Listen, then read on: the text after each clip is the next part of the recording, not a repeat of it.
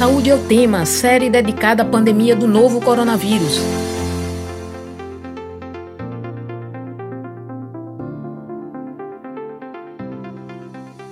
Olá, ouvinte das rádios Universitária FM 99.9 MHz e Paulo Freire AM 820 kHz, e você que nos acompanha pela transmissão ao vivo no Facebook. O período de isolamento social, medida fundamental para evitar a transmissão do novo coronavírus, é sem dúvida muito difícil para todos nós. Reduzir a circulação de pessoas, interromper os encontros, a rotina, tudo isso gera estresse, ansiedade e depressão. Problemas de saúde que já eram antes um enorme problema, né, antes da pandemia, foram agravados ou mesmo gerados pelo isolamento social e por tudo que vem junto, como o medo da doença, a insegurança do que pode acontecer conosco. Enfim, vivemos uma fase em que o novo coronavírus colocou a própria existência humana em risco. Eu sou Paula Reis, jornalista e professora do Departamento de Comunicação Social da UFPE, e estarei com você nessa série especial do Saúde é o Tema sobre a pandemia do novo coronavírus. Enquanto durar o isolamento social, vamos realizar o programa remotamente de casa. Lembro que, além de transmitida nas rádios universitárias FM e AM da UFPE e ao vivo pelo Facebook, esta edição também fica disponível no formato de podcast nas plataformas digitais. É só procurar Saúde é o Tema Coronavírus para encontrar o podcast na plataforma de sua preferência. E nesta terceira edição do Saúde é o Tema Especial Coronavírus, sobre a saúde mental em tempos de isolamento, vamos conversar com o coordenador do LAPESES, do CAVE, Centro Acadêmico de Vitória da UFPE, psicólogo e professor do curso de saúde coletiva, Darlindo Ferreira. Olá, Darlindo, boa tarde, seja bem-vindo aqui à nossa conversa. Boa tarde, é um prazer estar aqui. Muito obrigado. Também convidamos para a nossa conversa a pesquisadora da Fiocruz Pernambuco e coordenadora executiva do Observatório Nacional de PICs e Saberes Tradicionais, Islândia Carvalho. Seja bem-vinda, Islândia. Obrigada pela disposição em conversar com a gente hoje. Boa tarde, ouvintes, e obrigada, Paula, pelo convite. É um prazer estar aqui com vocês. No dia 14 de março deste ano, o governo do estado de Pernambuco emitiu um decreto com diversas medidas para o enfrentamento à emergência de saúde pública, como, por exemplo, a suspensão de eventos públicos, a definição de serviços essenciais, entre outras. Na segunda-feira, dia 11 de maio, o governo de Pernambuco emitiu um novo decreto estabelecendo o controle de circulação de pessoas e veículos nos municípios de Recife, Olinda, Jaboatão dos Guararapes, Camaragibe e São Lourenço da Mata. A partir do sábado, 16 de maio, nesses municípios, só será admitida a circulação de veículos e pessoas com justificativa. Estamos entrando no terceiro mês de isolamento social e agora de uma maneira mais rigorosa. Darlindo, quais os efeitos do isolamento social na nossa saúde mental? Como a nossa saúde mental é afetada por ele? Há várias reações, não é? Sim, sim. Primeiro, eu queria agradecer o convite, dizer que é um prazer estar aqui com a Islândia. Um abraço para a Islândia. A gente está num projeto muito interessante que já já certamente ela vai falar.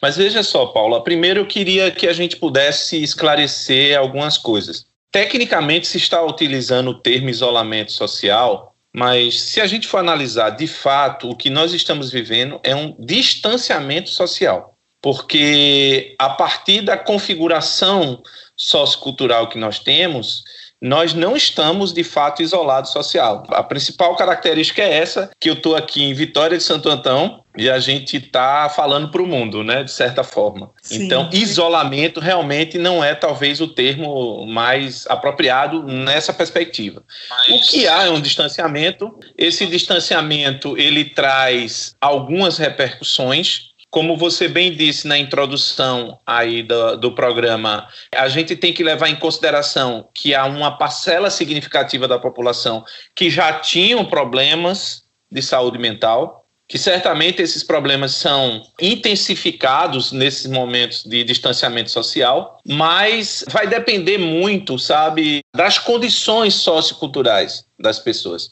Eu queria, mesmo trabalhando com essa dimensão da saúde mental, sair um pouco daquela visão mais restrita de entender que saúde mental é como se fosse algo como uma disfunção interna do sujeito. O que nós estamos vivendo são sobreposições de crises. Nós vivemos uma crise sanitária, nós vivemos uma crise política no sentido maior do termo e vivemos uma crise socioeconômica também. Quando você pega essas várias crises que se entrecruzam num momento único, as pessoas, sem sombra de dúvida, a primeira coisa que a gente vai sentir é a falta de referência. E essa falta de referência leva necessariamente a um sentimento de incerteza e de insegurança. Hum. Nós somos seres biopsicossociais, vivemos em relações e essas relações significativas são elas que dão sentido e significado às nossas existências. Na medida em que essas relações são distanciadas, são fragmentadas, há uma sensação profunda de insegurança e de incerteza. E isso é o que mais a gente vê na fala daqueles que estão passando, como nós também estamos passando por esse momento. Uhum. Islândia, gostaria de acrescentar né, alguma, algum aspecto bastante contemplado na fala de Darlindo, inclusive a gente pensar, né, que contexto é esse que o Brasil está vivendo, porque a gente está vivendo um contexto completamente diferente de outros países, né? A gente já vinha com problemas é, de saúde mental, né, Darlindo, há algum tempo, eu peço permissão, Paula, para fazer um exemplo que eu acho que é uma das coisas, quando ele falou em segurança, o significado de você ter alguma forma de né, das pessoas acreditarem, é o que a gente está vivendo no Brasil agora, por exemplo, em relação às fake news. A gente já tinha um processo que extremamente adoecedor, isso só tem piorado, eu acho que agora com o distanciamento social. Você tem uma ideia, dois anos atrás eu fiz um trabalho com os alunos com alguns vídeos do YouTube e aí eu tinha três alunos de mestrado analisando as mentiras em 35 canais. A gente não passou de 20% de análise, porque os alunos adoeceram. Ali a gente só tinha três avaliações. Era assim, verdade, mentira e potencialmente é, depressivo e potencialmente isolador. Porque como se aqueles vídeos estivessem criando um novo mundo, né, uma nova matriz. Tinha alguns pontos de verdade, mas entrecortadas com mentira. O que, é que eu estou querendo colocar com isso? Nós que somos da área da saúde, a gente se vê um pouco apreensivo com esse cenário, imagina a população que esperava nesse momento ter um direcionamento. Então, não é só uma questão de saúde mental, é uma questão social, econômica, né, que a gente tem que ampliar. Agora, sem dúvida, o estar nesse momento e nesse lugar também prejudica. Então, acho que a gente tem que sempre falar de saúde mental, pensar nesse contexto. É só essa complementação. Sim, é muito interessante. E incluindo, portanto, esse contexto todo, né? Eu ouço muitas das pessoas comentarem assim: parece uma situação surreal, né? Essa questão desse isolamento, vamos falar agora o termo que Darlindo nos, nos orienta, né? É, esse distanciamento social, pelo menos o, a movimentação física, né? Nossa, ao mesmo tempo dessa conjuntura política difícil, né? E essa crença pela crença até né, com a ciência sendo também de alguma forma questionada, Darlindo. Como que reação é essa, às vezes até de negação, talvez, não sei, da, da, da realidade? Exatamente. Eu, eu vou chegar nisso, mas se você me permite, eu queria só deixar aqui para vocês alguns dados. Eu tive acesso ontem a um documento da Organização Mundial de Saúde, onde ela fala da preocupação com a saúde mental dentro desse contexto de pandemia. E eu já posso adiantar a vocês que o pior com que diz respeito à saúde mental, o pior mesmo, o ápice do tsunami, vai começar a acontecer quando a gente começar a sair do, do isolamento social. Porque, como eu disse, nós vivemos ao mesmo tempo uma crise econômica e uma crise social. Então, a gente sabe que vai ter muito problema de desemprego, problema de econômico, enfim. Se prevê muito isso. Mas é, nesse documento da Organização Mundial de Saúde, ontem, só, só alguns pontos aqui, presta atenção. Antes da pandemia, a economia global ela perdia mais de um trilhão de dólares por ano em função de depressão e ansiedade. Antes da pandemia, a depressão afetava cerca de 260 milhões de pessoas no mundo. Diz que pessoas com condições mentais graves morrem de 10 a 20 anos antes da população geral. Países de baixa renda, vê só, entre 76% a 85% das pessoas não recebem tratamento no que diz respeito à condição de saúde mental. E, pasmem, globalmente, há menos de um profissional de saúde mental para cada 10 mil pessoas. Isso antes da pandemia. Sim. Isso é só para a gente uma ideia do que vem por aí em termos de saúde mental. Esse momento, sem sombra de dúvida, é um momento para a gente pensar em respirador, em UTI, obviamente, está tá claro isso, mas concomitantemente a isso, a gente precisa pensar que a gente parte desse patamar que eu acabei de colocar para vocês, um patamar que já é de, de saída bastante comprometido. Tem um autor que eu acho muito bacana, vocês devem conhecer, que é o Edgar Morin. Ele diz que a gente vive numa crise do pensamento. O que, que é real e o que, que não é real? E aí a gente vem, a partir da tecnologia dos últimos anos, discutir sobre essa questão de fake news, o que é verdade o que não é verdade.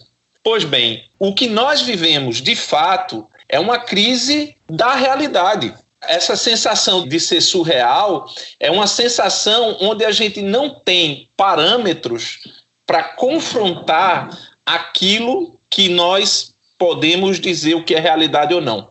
Um colega meu falou um dia desse uma coisa que eu achei bem interessante, e as últimas eleições nos fazem pensar sobre isso.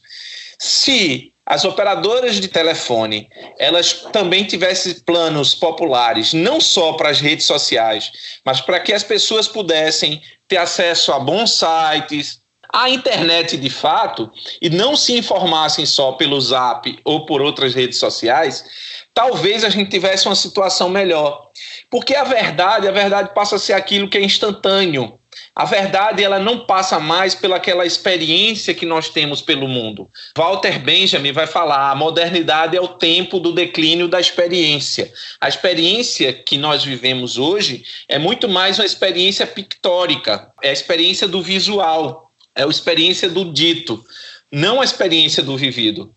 E aí, no momento em que você se vê num distanciamento social maior, onde há uma estratificação do acesso às pessoas a terem as tecnologias e as boas fontes de informação, a tendência é exacerbar isso.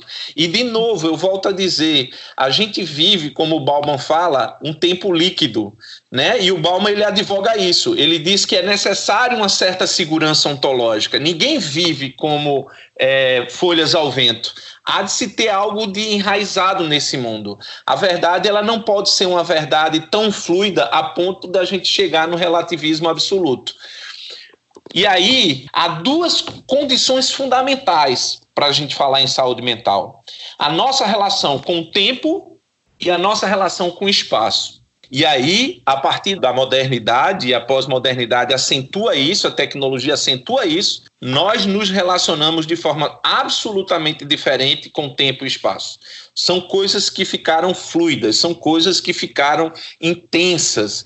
E isso faz com que o tempo da produção do sentido e significado nas nossas vidas, ele seja outro. Isso intensifica o sofrimento. Eu acho que isso é interessante é surreal não porque existe uma verdade verdadeira, é surreal porque nós não temos o tempo, aspas, não um tempo cronológico, o tempo do sentido de produzir, de assimilar, de reverberar aquilo que nos faça nos sentir minimamente pertencente a esse mundo. Tudo isso se exacerba nesse momento que a gente vive de crise. É muito interessante que você coloca, e isso é, leva a gente a pensar essa questão do, da interrupção, ou da suspensão da nossa rotina, ou seja, do tempo, né, da nossa gestão do tempo como um tempo, entre aspas, normal, e do espaço totalmente, né, porque agora o espaço está limitado ao seu, à sua moradia, e a Islândia, é, como é que fica também essa questão é, é, da reflexão que a gente está fazendo aqui, né? É uma reflexão que faz com que a gente, é, enfim, passe a pensar é, que modo de vida é esse, por exemplo, essa questão de sair muito, né? Que a gente, todos nós saímos muito e alguns, para alguns o lazer é extremamente também de muita, muitas compras e shopping centers e agora talvez essa suspensão, essa interrupção do tempo e do espaço, né? Esteja causando muito estresse, enfim, toda essa rotina, entre aspas, normal que a gente tem como referência, né? Eu acho que a gente está bem em sintonia, não foi combinado, viu? Apesar da gente estar tá trabalhando muito junto, né, Darlinda? Mas Sim. não foi combinado, porque eu ia falar de Bauman. Eu acho que ele nunca foi tão atual como agora. Né, Amor Líquido faz uma reflexão sobre as nossas relações. Esse livro não é agora da pandemia, esse é um livro antigo que já questionava né, a fluidez e a relação que a gente tem exatamente com os itens de consumo. Eu acho que a gente ainda está em adaptação, Paula. A gente saiu exatamente desse movimento produtivista. Quem está na academia, a, a, a, população geral, que, por exemplo, passa o dia inteiro trabalhando, sai em casa às vezes 5 horas da manhã para pegar um ônibus, para chegar na Fiocruz às 8, sai de novo às 5 da tarde, chega em casa às 9 da noite para dormir. Se a gente perguntar, isso é normal? Isso realmente é vida? Que tipo de relação é essa? Então, eu acho que quando a gente começou o distanciamento social, a gente quis reproduzir no nosso pequeno mundo, pelo menos a gente sofreu um pouco isso, essa, essa normalidade, né? E a gente tem enfrentado essa discussão. Primeira luta de voltar e não viver o distanciamento, porque queria enfrentar o, a vacina do rebanho, né?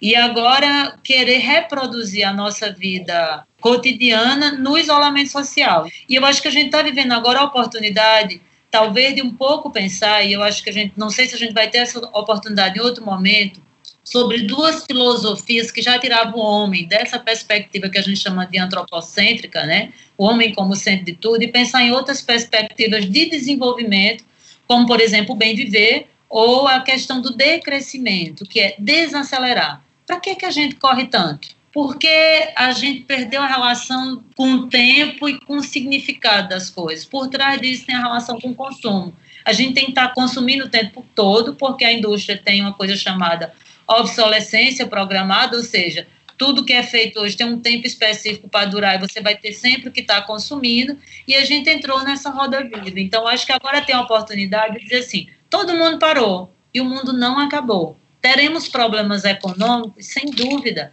porque a nossa relação com o consumo hoje é uma relação muito elevada no sentido do alto consumo. Será que a gente precisa realmente comprar tudo isso e consumir tudo isso? A gente está conseguindo consumir menos. Então, o que é que é realmente necessário? Quando você tem essa quebra do que Darlindo coloca, né, dessa insegurança ontológica, ou seja, se tudo aquilo que a gente acreditava está meio que em suspensão, é hora também da gente repensar se aquilo que está é, em suspensão realmente estava segurando a gente ou estava só adoecendo, porque a gente já tem um perfil de adoecimento muito sério. Pensando no programa, Paulo, eu fiquei pensando assim, poxa, será que nem a pandemia vai fazer a gente parar de brigar? Né? Essa pulsão pela morte que a gente tem, eu acho que quando eu vejo, por exemplo, as pessoas indo a, a carreatas pedindo para voltar, jogando fake news de caixões que estão vazios, para mim, são pessoas que estão na pulsão da morte ainda, né? Que estão lá muito infelizes, insatisfeitas com a sua própria vida. Já tem alguns estudos que mostraram, inclusive, que quem estava vivendo essa pulsão de morte também estava vivendo, depois da Arlindo me disse que é o especialista, sintomas altamente depressivos, consumo de Rivotril e de outras medicações. Então, eu acho que a gente tem, ao mesmo tempo, como diz lá a crise pode ser também uma grande oportunidade de repensarmos os, no, os nossos modos de ser e agir no mundo. Né? Eu estou tentando, para a minha saúde mental, pensar numa perspectiva positiva sem tirar o pé do chão, mas produção. No Saúde é o tema especial coronavírus de hoje. Nós estamos falando sobre a saúde mental em tempos de isolamento. Para falar sobre isso, nós estamos com o coordenador do LAPESES, do CAV, Centro Acadêmico de Vitória da UFPE, psicólogo e professor do curso de saúde coletiva, Darlindo Ferreira, e também com a participação da pesquisadora da Fiocruz Pernambuco e coordenadora executiva do Observatório Nacional de PICs e Saberes Tradicionais, Islândia Carvalho. Enquanto durar o isolamento social, estaremos realizando o programa remotamente de casa. É por isso que temos muitas falhas técnicas, mas essa é a nossa realidade hoje. Portanto, fique em casa e participe através das redes sociais. Acompanhe a transmissão ao vivo no Facebook, siga conosco comentando, enviando perguntas, curtindo e compartilhando, interaja com a gente. E aí, Darlinda, eu queria fazer uma pergunta sobre essa situação que, que leva muita gente ao desespero, né? As pessoas acabam caindo em promessas de cura facilmente, inclusive se automedicando, né? Que orientação deve ser dada a essas pessoas para não correrem riscos mais graves depois, né? de repente gente está atrás aí de cloroquina, de enfim, de outros medicamentos é, que têm sido divulgados como uma receita para a Covid e o desespero é grande, quer dizer, tem essa, essa sensação de ter que ter uma solução né, imediata. Como é que a gente pode orientar essas pessoas? Informação não é conhecimento. Tem muita gente que confunde informação com conhecimento. Hoje, uma pessoa que tem um computador ou um celular e tem acesso à internet, ele tem acesso a um mundo, a um universo de informação. Só que o que é interessante é que a maior parte dessa informação é lixo. Informações que não têm nenhum tipo de sustentabilidade. Então, a primeira coisa que eu poderia dizer para as pessoas é: Gente, é muito legal a gente se informar, mas toda vez que a gente tiver acesso à informação é de onde vem essa informação, qual é a fonte, a quem interessa, quem disse, quando disse, depois de assimilar, depois de refletir, depois de comparar, é que a gente vai efetivamente poder ter uma compreensão e um julgamento de juízo sobre as coisas. Eu vejo muita gente, como você falou, no desespero sai uma informação aqui, já acredita naquilo. Né? Então, é toda essa celeuma aí da cloroquina. É como se fosse um náufrago no meio do oceano. Qualquer pedacinho de coisa ele pensa que é uma tábua e vai se salvar. Gente, infelizmente não é assim. Né? Não é assim mesmo. A gente sabe, está tendo uma corrida aí com a questão da vacina e não vai ser tão rápido. Uma vacina segura, realmente, ela não se faz com a rapidez que estão dizendo que vai fazer. Existe todo um jogo de interesse econômico, geopolítico por trás disso. Então, assim, o que eu poderia dizer de cara é: Vamos separar o joio do trigo. Informação não é conhecimento. A gente precisa de informação para estabelecer um conhecimento, estabelecer um juízo, um juízo de valor. Mas primeiro, vamos peneirar essa informação. Vamos, vamos fazer uma assimilação dessa informação. Você falou uma palavra aí que eu achei bem interessante, né? Tem um psiquiatra, o Viktor Frankl, ele dá uma definição para desespero. Ele diz que desespero é a situação de sofrimento menos sentido. Hum. Quando você passa por um momento de crise, seja ele qual for, e mesmo no momento de crise, você encontra um sentido para essa crise, ela não é desespero. O problema é quando não tem luz no final do túnel. Mas para que possa haver luz ao final do túnel, a gente precisa entender, quando ele diz isso, que nós não nos definimos pelas situações em que nós nos encontramos. Nós não nos definimos pelas limitações que nós temos. Nós nos definimos pelas decisões que nós tomamos diante das situações e das limitações que nós temos. Então, há sempre uma dimensão de postura nisso. Nós fazemos parte da Rede Cuidar e tem um autor que é muito importante para a gente, que é o Leonardo Boff. Ele diz que cuidar é mais do que um, um ato, é uma atitude.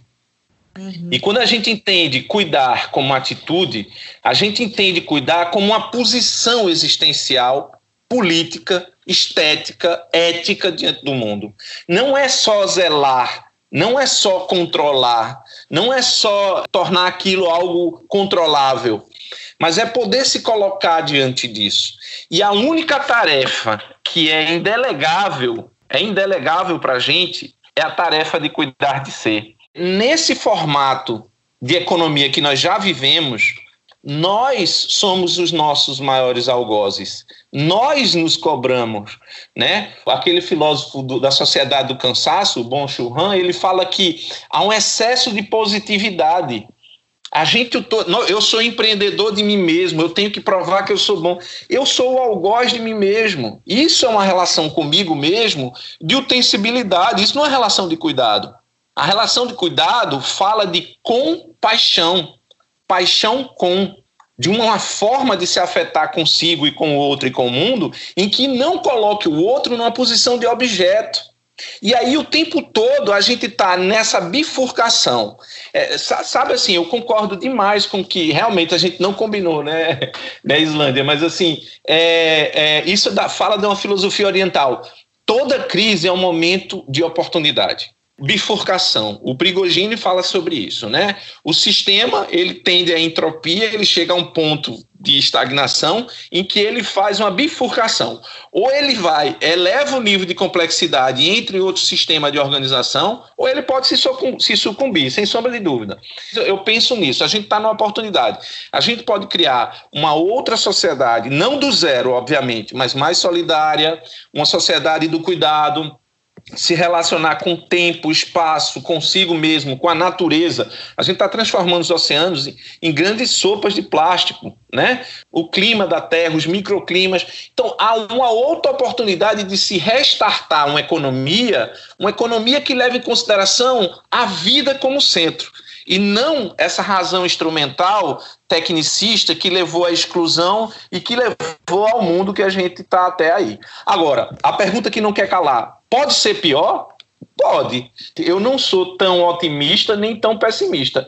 Eu acho que o homem é um ser de possibilidade. O ser humano é incrível, ele é possível a tudo. Agora, se a gente passando por isso não tiver a oportunidade, realmente, não pegar essa oportunidade de dar um passo a mais, a gente vai ter perdido uma chance incrível. Nós estamos conversando hoje sobre saúde mental em tempos de isolamento com a pesquisadora da Fiocruz, Islândia Carvalho, e o professor e psicólogo do curso de saúde coletiva, Darlindo Ferreira. Islândia, então, retomando essa questão da automedicação, queria que você falasse um pouco dos perigos da automedicação, né? E também da necessidade desse tempo de a gente, vamos dizer assim, aceitar, esperar o tempo tempo da ciência, porque realmente a Covid ainda não tem um, um, um remédio eficaz, não é? Não, a gente tem muitos estudos, inclusive, quando as, quando as pessoas verem é, um artigo publicado, tem que entender que a maioria que, que está sendo publicado nem passou por revisão, porque tem também, é, dado a necessidade do momento, né, todos os estudos que estão sendo realizados, as pessoas já publicam. Isso é bom e isso é ruim. Porque você tem uma ideia, um estudo para ser publicado, né, os ouvintes, eles passam por o que a gente chama de avaliação duplo cego, ou seja, outros pesquisadores vão analisar, retorna, e aí você reavalia para poder ser publicado, para ver se aquele estudo tem realmente validade científica. Nesse momento isso não está acontecendo. Então, por exemplo, teve uma experiência lá no Piauí, a experiência com 20 pacientes já é divulgada no Brasil como se fosse o grande resultado. É, agora, agora a cloroquina já tem evidência que funciona. Não, gente, ainda não tem evidência que funciona. O que diz o estudo é assim: 20 pessoas usaram o medicamento em tais condições e essas 20 tiveram resultado positivo. Para que eu possa generalizar aquele resultado das 20 para milhões de pessoas no Brasil, eu preciso de mais teste. E isso chama-se cuidado né, e ética científica. A gente, qual é a crítica hoje, inclusive, para a própria Fiocruz? A gente tem dito que o uso da cloroquina ele tem que ser repensado com cautela. Por quê? Porque não tem evidência científica, e realmente não tem. Para que tenha evidência científica, a gente precisa de mais tempo e de mais experiência, que não é o tempo de quem está doente, sem dúvida. Você está doente, você chega lá e diz assim, toma água sanitária, como isso aconteceu. As pessoas vão tomar, porque ela, elas acham que vai resolver o problema. Mas aí eu apelo, né, a, a sanidade que, que nos resta é pensar assim, eu tomaria, aqui é mesmo água sanitária? Será que essa informação é correta? Porque também tem algumas coisas que a gente pensa, mesmo na linha do desespero, que a gente precisa repensar. Por exemplo, agora, em relação às, às práticas integrativas, estão chamando cloro de prática integrativa. Aí você faz assim, peraí, isso realmente é saudável? Será que se eu tomar esse remédio vou ter alguma consequência? Então, assim, de fato, tem outra coisa que é muito importante. Tem alguns profissionais que eu acho que eles acreditam, Paulo. Eu acho que eles acreditam que aquele remédio funciona. E aí eu acho que não é má fé, né? Eu acredito que eles querem ajudar. Mas aquela pessoa que está recebendo aquele medicamento, ela não sabe das consequências. Às vezes assina um termo mas aquela pessoa não é um profissional, ele não é um farmacêutico, ele não sabe das sequelas, porque um, uma das discussões que a gente já tem agora são as sequelas do Covid, que necessariamente a gente não sabe se são sequelas do adoecimento ou se é sequela dos medicamentos que estão sendo tomados. Então, eu acho que a população tem que pensar. Nós, enquanto cientistas, nós fomos formados para isso. É nosso interesse. Todo quem não quer, né, um remédio mágico, eu descobri um remédio mágico que cure todos os nossos problemas de uma vez. Mas esse remédio mágico não existe. E outra coisa também, não são todas as pessoas que vão adoecer e que vão morrer.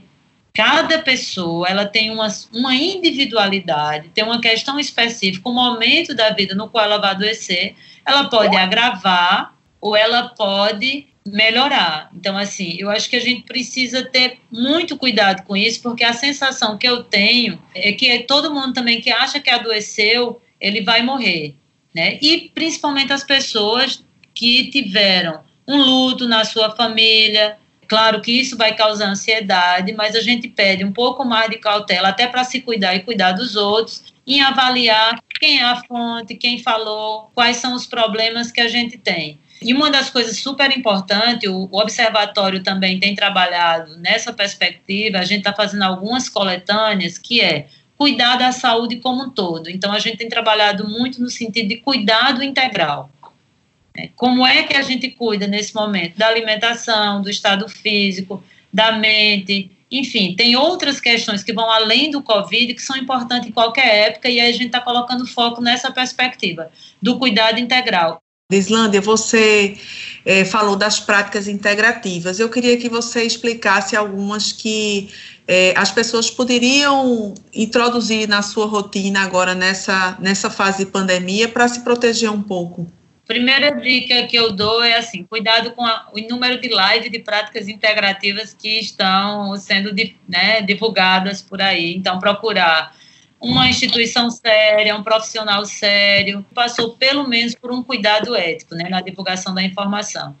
O primeiro passo é a meditação. Simples, estratégica, barata, e hoje tem inúmeras formas que pode se adequar à qualidade de cada um tiver algum ouvinte vai dizer assim, com três meninos em casa, né, com todas as tarefas, como é que eu vou ter um momento de silêncio? Então, existe hoje, inclusive, atividades para fazer com crianças.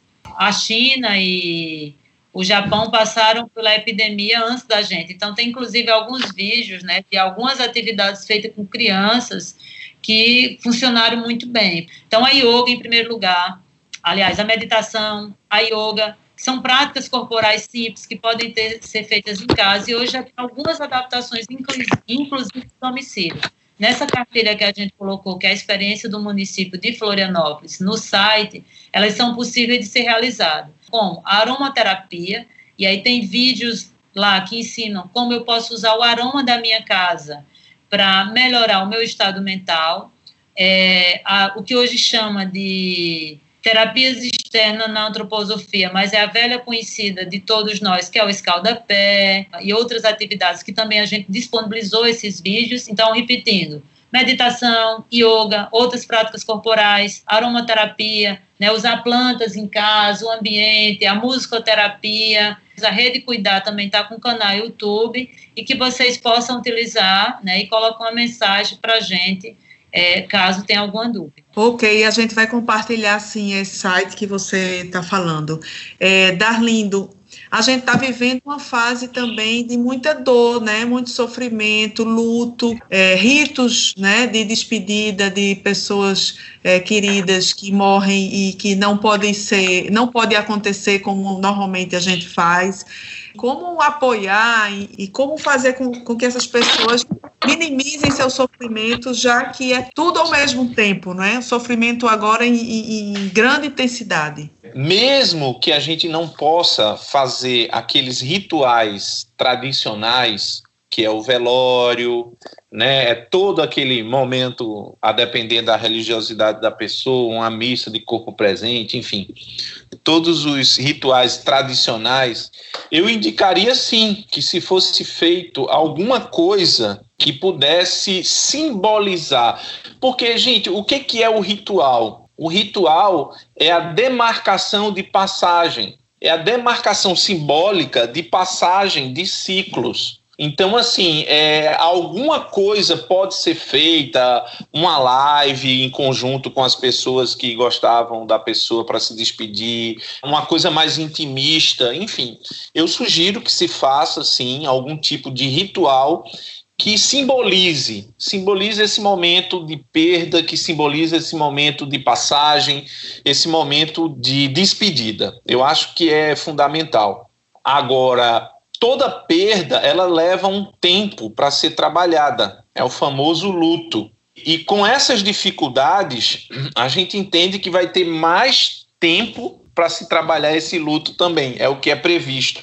O que, de novo, reforça a necessidade de se ter mais profissionais, de se ter atenção para a saúde mental. E eu espero que isso efetivamente não fique só no discurso dos nossos gestores de saúde, que possa ter, se fazer mais contratação, se olhar de maneira diferente para a questão da saúde mental de todos. Eu só gostaria de falar da importância dessa rede de cuidado e enfermagem e do trabalho que a gente está fazendo lá, se você me permite. As práticas integrativas complementares, elas vêm, Islândia vai falar muito melhor do que eu, elas vêm é, ampliando o número é, delas frente ao Ministério da Saúde, elas vêm tomando um corpo interessantíssimo, fantástico dentro do SUS. E nós da psicologia fomos convidados para colaborar nesse processo, nesse momento difícil. Não só enfermeiros, mas todos os profissionais da saúde, eles são os mais vulneráveis nesse momento no que diz respeito à saúde mental e à pandemia. E nós optamos por fazer uma prática em psicologia chamada plantão psicológico online. Qual é o objetivo desse plantão? O objetivo é trabalhar pessoas em sofrimento intenso. Não é psicoterapia, não é uma terapia de longo prazo, é para aquelas pessoas que estão extremamente ansiosas, extremamente angustiadas e que estão na, na linha de frente né, seja na UTI, na atenção básica, em qualquer profissional de saúde que esteja na linha de frente do Covid-19, eles são, a princípio, o nosso público-alvo. São 10 profissionais, e queria aproveitar a oportunidade de agradecer, são 10 psicólogos voluntários, tem gente do Piauí, tem gente da Bahia, tem gente de Petrolina, de Recife, Vitória de Santo Antão. Então, assim, a gente tem tido uma procura muito significativa e a gente está nesse processo de construção. Então, para mim, é um prazer, uma honra estar tá nesse grupo. É, eu acredito que terão des desdobramentos interessantes, né, Islândia? Eu acho que a gente vai conseguir produzir a partir disso, talvez ampliar em novas frentes no futuro, e é o mínimo que a gente pode fazer, porque muito se falou que a universidade é lugar de balbúrdia, que a universidade é lugar, né? A gente vem sofrendo ataques nos últimos anos aí, mais especialmente de um ano e meio, dois anos para cá, com a questão de redução de financiamento, uma série de coisas, mas a universidade é o que está presente agora. 95% da produção científica do Brasil ela é feita na universidade pública, nos institutos públicos de pesquisa. E nós estamos, dentro das nossas limitações, dando a nossa resposta à sociedade em todos os seus desafios. Então, eu me sinto muito contemplado e muito responsável também, enquanto cidadão, enquanto professor, de estar nesse processo, né? É, junto à rede como um todo. UPE, IFPE, Univasf, Fiocruz, é, enfim, são inúmeras é, instituições que estão é, em conjunto nesse processo. Então, para mim, é um prazer muito grande. E com isso, eu me despeço de vocês. Eu peço desculpa ter que sair, me coloco já disponível para no futuro voltar, se for necessário, e deixo vocês com o Islândia. Obrigado, Islândia. Obrigado, Paula. Obrigada, Darlindo Ferreira, professor e psicólogo, professor do curso de saúde coletiva do Centro Acadêmico de Vitória. Muito obrigada pela colaboração. Islândia, numa situação como essa, né, de pandemia da, é, é do, da Covid-19, é notório que há medo e cargas emocionais negativas, né, por parte da população, a gente já tem falado nisso, que vê o vírus se disseminar mais e mais a cada dia, sem perspectiva de, de cura ou vacina, quer dizer, perspectiva a, a, curto prazo. Como esses sentimentos podem afetar o sistema imunológico? A gente tem alguns estudos que mostram os efeitos do estresse, principalmente sobre o sistema imunológico. Acho que o ouvinte já deve ter escutado assim: ah, eu estava muito estressada, terminei adoecendo. O estresse por si só já é um processo de adoecimento. Em relação a esse momento, qual é o peso disso? A gente não tem ainda nenhum parâmetro. Mas com certeza a gente não tem dúvida que um sistema, inclusive o próprio vírus, ele causa um estresse no sistema imunológico, ou seja, as várias reações que se tem hoje, por exemplo, no pulmão, né, no sistema respiratório, é um estresse do sistema imunológico que responde de forma muito aguda e de forma muito rápida, além do que necessário, e aí entra em colapso. Esse é um dos problemas, né? Porque, na verdade, a inflamação, ela por si só seria uma resposta positiva, ou seja, entrou um corpo estranho no seu corpo, Aí o que que o sistema imunológico faz? Ele vai lá, vai produzir os, os, chamados anticorpos, né? Vai chamar os seus defensores e a partir disso vai se defender do corpo estranho. O que tem acontecido no processo é, da doença é que essa resposta ela tem sido exacerbada, né? Ela tem sido além e aí pro, provoca problemas é, respiratório, coagulação, problemas na pele, algumas dermatites, e cada hora novos sintomas vão aparecendo, que são muito característicos da resposta imunológica. Né? Isso, as pessoas estão precisando de um momento para estar consigo, de se ver. Então, o que afeta, afeta, Paulo. Agora, em que medida? Aí vai depender de cada um, porque essa medida é muito individual também. Sim, e você estava falando aí das informações, né? Era sobre um pouco sobre isso que eu queria saber. É, todo momento chegam para a gente informações via redes sociais, via Zap, seja na televisão, notícias, né? Da, da, da Covid, da doença. É, essas notícias causam muitas vezes estresse, né? E ansiedade, porque a gente está enfim, às vezes a pessoa tem uma, uma, um baque, como se diz assim, só por ver né, a quantidade de mortes, enfim. Então, aquela avalanche de notícias é, é, difíceis mesmo, né? Difíceis e ruins. É. Então, assim, como se manter informado sem prejudicar a saúde mental? Como se proteger um pouco? Seria nesse caminho das práticas integrativas? Também, mas diminuir o excesso de informação. Então, desligar o Instagram de vez em o Facebook, acho que não vai fazer mal a ninguém. E aí eu vou falar da minha experiência. Eu, por exemplo, como pesquisadora, não estou olhando. Eu comecei a, acompanhando todos os dias, todos os relatórios possíveis de distribuição. E aí comecei a avaliar que aquilo também não estava me fazendo muito bem. Porque algumas estratégias eu não tinha como interferir. Então eu vi que também estava me fazendo muito mal e, e até eu diminuí o meu consumo diário, né, ou semanal, de indicadores. Então, assim, diminuir o consumo de informação e aí buscar outras atividades que vão ver que existe uma vida além da Covid. Por exemplo, uma das coisas que a gente não pode negar, e eu acho que isso é uma. De novo, voltar para a experiência. Começa a ver as informações do que é que está funcionando. A natureza voltando à vida. Isso é extraordinário. Isso mostra, inclusive, que o nosso modo de consumo e de, de viver no mundo tem alguma coisa acontecendo. Então, é a natureza é, voltando de novo a, a ficar bonita, né? Qual ritual para você, por exemplo, que cada um vai ter o seu, que vai simbolizar que você vai estar tá se reorganizando, seja internamente ou teu espaço. Então, às vezes, é deixar de procrastinar, por exemplo, aquela limpeza do guarda-roupa, que todo mundo tem dito, né? Qual o significado disso para mim, assim? Do que eu realmente preciso? É aquele livro que ficou parado, eu nunca tive tempo de ler, porque não tem tempo. Quem está indo no ônibus todo dia e está com medo, desesperado, né, de ser contaminado, eu acho que é também uma oportunidade de ficar atento, não só na questão da contaminação, mas em começar a ver a oportunidade. Existe a possibilidade de renegociar os meus horários. Eu estou muito nessa, nessa pegada agora, Paula, de da gente estar tá pensando no hoje, mas na produção positiva para o futuro. O que é que a gente pode estar tá recriando, o que é que a gente pode estar tá refazendo, como é que a gente pode estar se reinventando e repensando para a gente estar pensando de novo essa sociedade, a nossa relação, relação com o Estado, porque a gente sabe que se a gente tivesse um governo que garantisse essa renda mínima, a gente não ia ter tanto sufoco nesse momento, né, e tanta ansiedade, porque você ia ter certeza que teria uma renda mínima que ia te garantir pelo menos a alimentação. E eu fico até pensando se essa ansiedade, por exemplo, de ir para a Caixa Econômica, não tem a ver, as pessoas, ah, algumas pessoas não precisam. Como a gente tem muita insegurança das coisas estarem mudando é, no Brasil, isso não é tão recente assim, mas o que é que as pessoas fazem? Poxa, eu tenho que pegar minha, minha renda agora, porque talvez próxima semana eles já mudem a regra e eu não tenha mais acesso. A gente precisa pensar no nosso papel de cidadão e nessa reconstrução. Então, eu, acho, eu vejo assim, é uma oportunidade de ler outras coisas e de um pouco repensar o nosso papel no mundo. Uhum.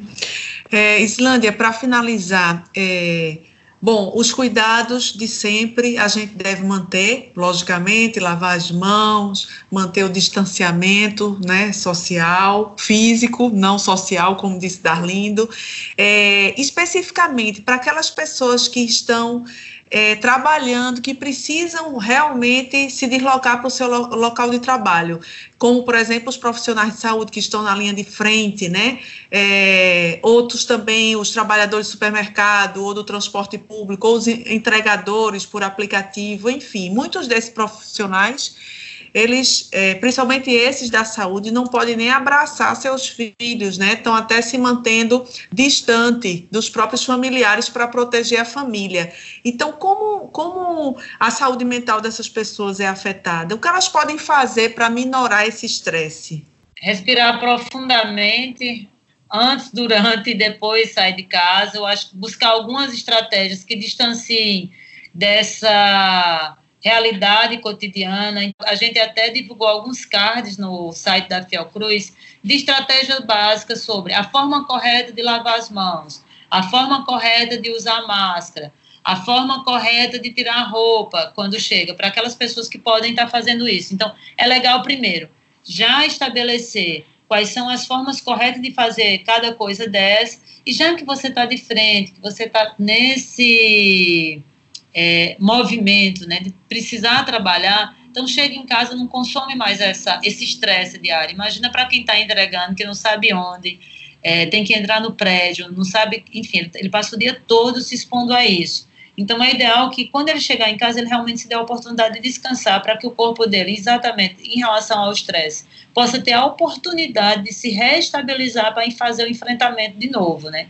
E fazer alguma coisa que ele gosta, pode ser até ouvir uma música, né? Que o que, é que acontece quando você está no, no padrão de estresse, isso é importante observar. É como se fosse um círculo vicioso. Você vai alimentando e aí você precisa quebrar essa vibração para você poder fazer a mudança. E manter a, a, as relações com a família. A gente não pode abraçar, mas a gente ainda pode conversar, né? a gente pode tentar falar o que está sentindo. E para a gente, né, enquanto familiar, que está vendo que, tá, que alguém está em, em sofrimento, acolher vai ter algum momento que as pessoas vão ter os seus surtos cotidianos e isso precisa ser respeitado, assim, porque é uma mudança muito grande. Então a gente vai precisar ter paciência consigo, paciência com o outro e exercitar o nosso processo de compreensão para acolher esse momento de cada um, né? A gente está vivendo um momento que é novo, é diferente e a gente vai precisar de muita amorosidade nesse processo. Acho que a gente só vai ter a ganhar com isso, tanto quem está adoecendo, quem está na rua, né? Então, quem tem familiar que está precisando trabalhar, entender que ele vai ter seus momentos de estresse.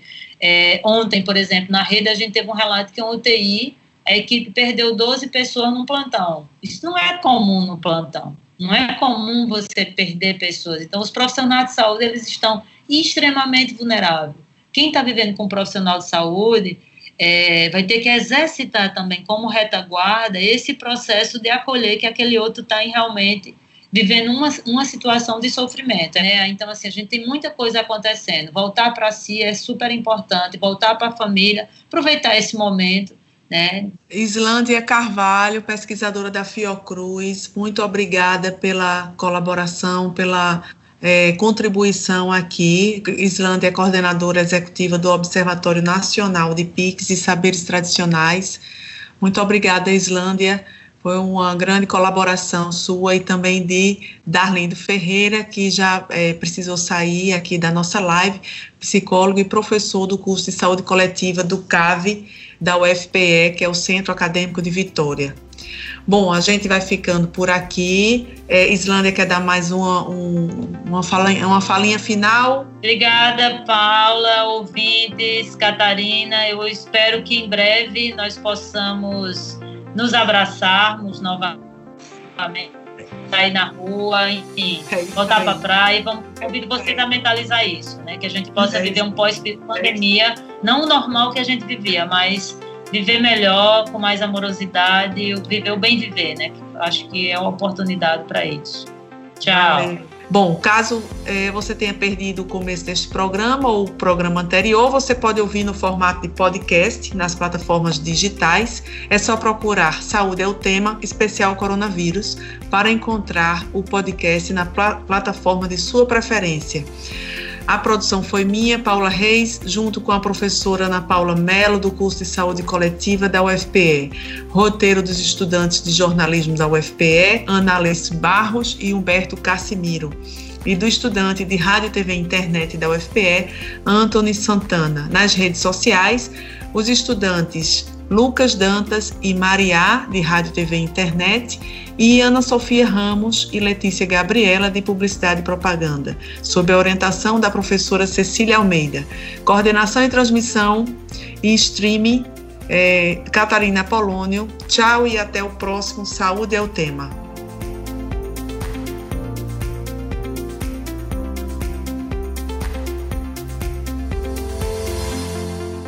Saúde é o tema, série dedicada à pandemia do novo coronavírus, uma produção da Rádio Universitária Paulo Freire, AM 820 kHz e da Universitária FM 99.9 MHz, com o apoio do programa Fora da Curva e da Pró-Reitoria de Extensão e Cultura da Universidade Federal de Pernambuco. A música tema é a faixa Teamwork, de Scott Holmes. Para mais informações, acesse www.ufpe.br/rpf. A partir de hoje, vamos exibir a radionovela O Alto da Compadecida em Tempos de Pandemia. O trabalho faz parte do projeto de extensão Radionovela Literatura nas Ondas do Rádio, do Centro Acadêmico do Agreste. No capítulo de hoje, o capitão Covid está chegando e fazendo muita confusão na cidade de Taperoá. Enquanto a população se tranca em casa, o coronel Antônio Moraes está furioso. Mas Chicó e João Grilo têm um monte de ideias para enfrentar o capitão Covid. Vamos ouvir? O projeto de extensão Radionovela Literatura nas Ondas do Rádio apresenta O Alto da Compadecida em Tempos de Pandemia. No capítulo de hoje, o Capitão Covid está vindo.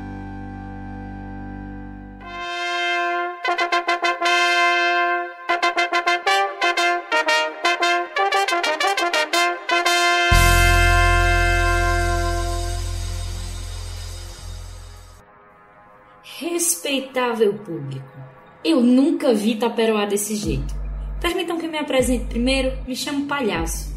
Essa foi a forma que o autor dessa peça resolveu se retratar e quem sou eu para julgar? Pois bem, retornando ao que interessa. Tudo estava tranquilo.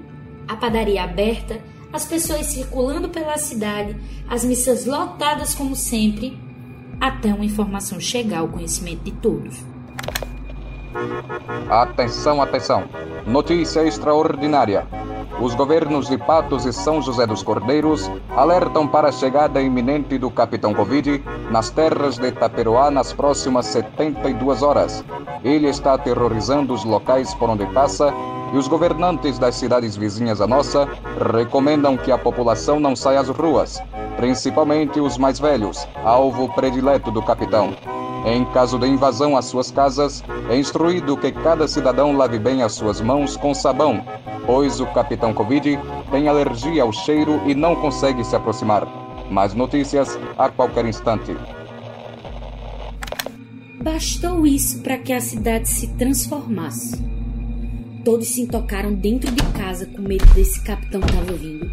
E em questão de horas, a cidade virou um completo deserto.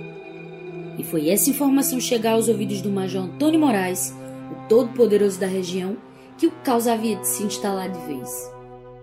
Oh, esse jornaleco. Há tempos devia ter mandado meio jagunço quebrar aquele lugar até não sobrar uma viga em pé. Mas, Major, pelo que ouvi dos meus colegas, a situação é séria. Esse capitão Covid tá matando muita gente eu acho melhor a gente incentivar essas medidas de segurança. Olha só, você não tem que achar nada.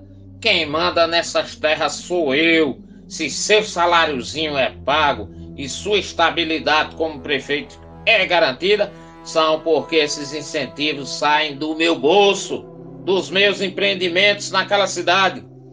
Como vai ficar agora? Vão atrasar os aluguéis, a água vai ser gasta a rodo e não vão pagar a conta. Olha só, quem vai comprar a carne que eu vendo? Se eu falir, hein? A cidade se afunda junto. Tudo vai parar. Eu não admito isso. Mas, Major, e se o povo morrer? Oh, meu prefeitinho. Sacrifícios têm que ser feitos em nome da ordem. Se um ou outro morrer, não tem problema. Morre em nome da cidade. Olhe para mim. Eu quero que você mande um funcionário da prefeitura gritar pela cidade que estão tentando colocar medo no povo e que nada de mal vai acontecer. Ouviu bem? Sim, sim, Major. Que fiquem sabendo, eu sou Antônio Noronha de Brito Moraes, descendente direto de portugueses e não vai ser um capitãozinho Covid que vai tirar a minha paz. Agora vá! Vixe, vai dar ruim, viu? O prefeito voltou correndo para Taperoá.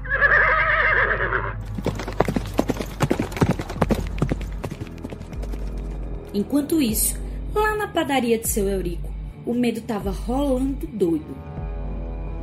Oh meu Deus, João, a gente vai morrer, homem. Que morreu o quê? Deixa de latomia, Chico. Que latomia o quê, João? Que latomia o quê, homem? Essa peste, esse Capitão Covid, tá matando todo mundo.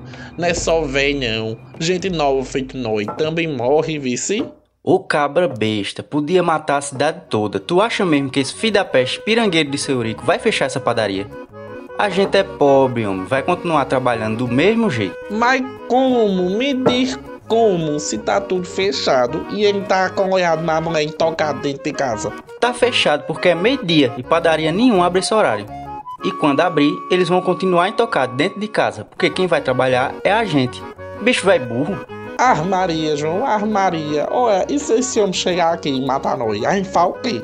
Deixa comigo, que eu tenho uma ideia. É, João, é. Você pode ser muito espertinho, mas não é Deus não. Pare de mexer os ouvidos com essa sua latomia que eu já tô ficando arretado. Ô, homem Velez, escuta. Esse tal do Capitão Covid só vai chegar pelas bandas de Taperoá daqui a uns três dias. O povo tá intocado dentro de casa, mas já já sai pra comprar pão. Que não vão morrer de fome. Esse capitão não tem alergia a sabão. Tem, não, ele tem mesmo. Mas o que é que isso tem a ver? Me diz aí. A gente vai encher aquelas garrafas vazias que tem lá no quintal dos patrões com água, esmagar um punhado das rosas de Dona Dorinha dentro e vender a quem aparecer, dizendo que é água benzida pelo padre em nome de Nossa Senhora. Em dois dias a gente tá com dinheiro suficiente para dar uma carreira dessa cidade antes que esse capitão não sei das quantas apareça. Eita, João, eita, João da Peste. Será que isso vai dar certo mesmo? Morrer é que a gente não vai. Antes que esse cabra chegue, a gente já vai estar tá longe. Será que esse plano de João e Chico vai dar certo? E o povo? Será que vai acreditar no prefeito? Alto da compadecida em época de pandemia é confusão na certa. E tu não pode perder o próximo capítulo dessa história não, hein?